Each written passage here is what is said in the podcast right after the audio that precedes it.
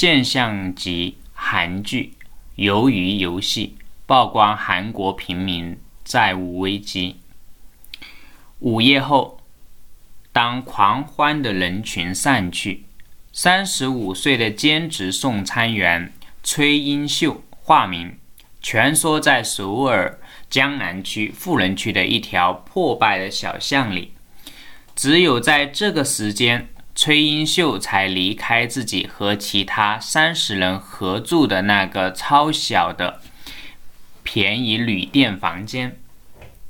他说。房间只比棺材稍微大一点。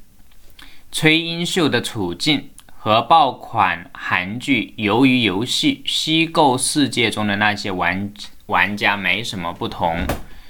在这部反乌托邦韩剧中，负债累累的人为了巨额奖金，加入一场相互残杀的血腥游戏。但是，崔英秀的绝望处境是真实的。他是众多债台高筑的韩国平民中的一员，而且这一人群还在不断扩大。在韩国，借贷就和买咖啡一样容易。崔英秀说：“我觉得在其他人眼里，我是个失败者。”所以我只有夜里才出来抽抽烟，看看野猫。九月十七日上线的《鱿鱼游戏》有望刷新奈飞的收视纪录。这部揭露韩国是资本主义地狱的黑暗黑剧，俘获了全球各地的观众。近年来，韩国家庭负债率一直在上升，目前已经超过国内生产总值的百分之百。这在亚洲其他地区是没有出现过的。伴随着负债增多，韩国收入差距也急剧扩大。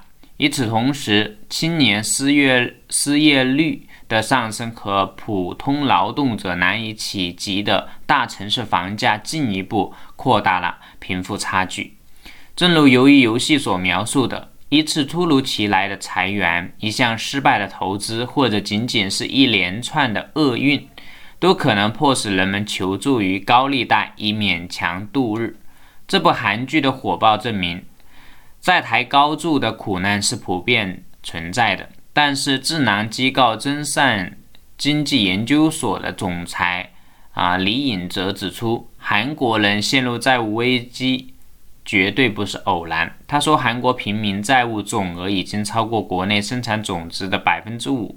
从个人角度来看，这意味着即使你不吃不喝，呃，不吃不喝，把一年挣的钱全部省下来，你也无法还清债务。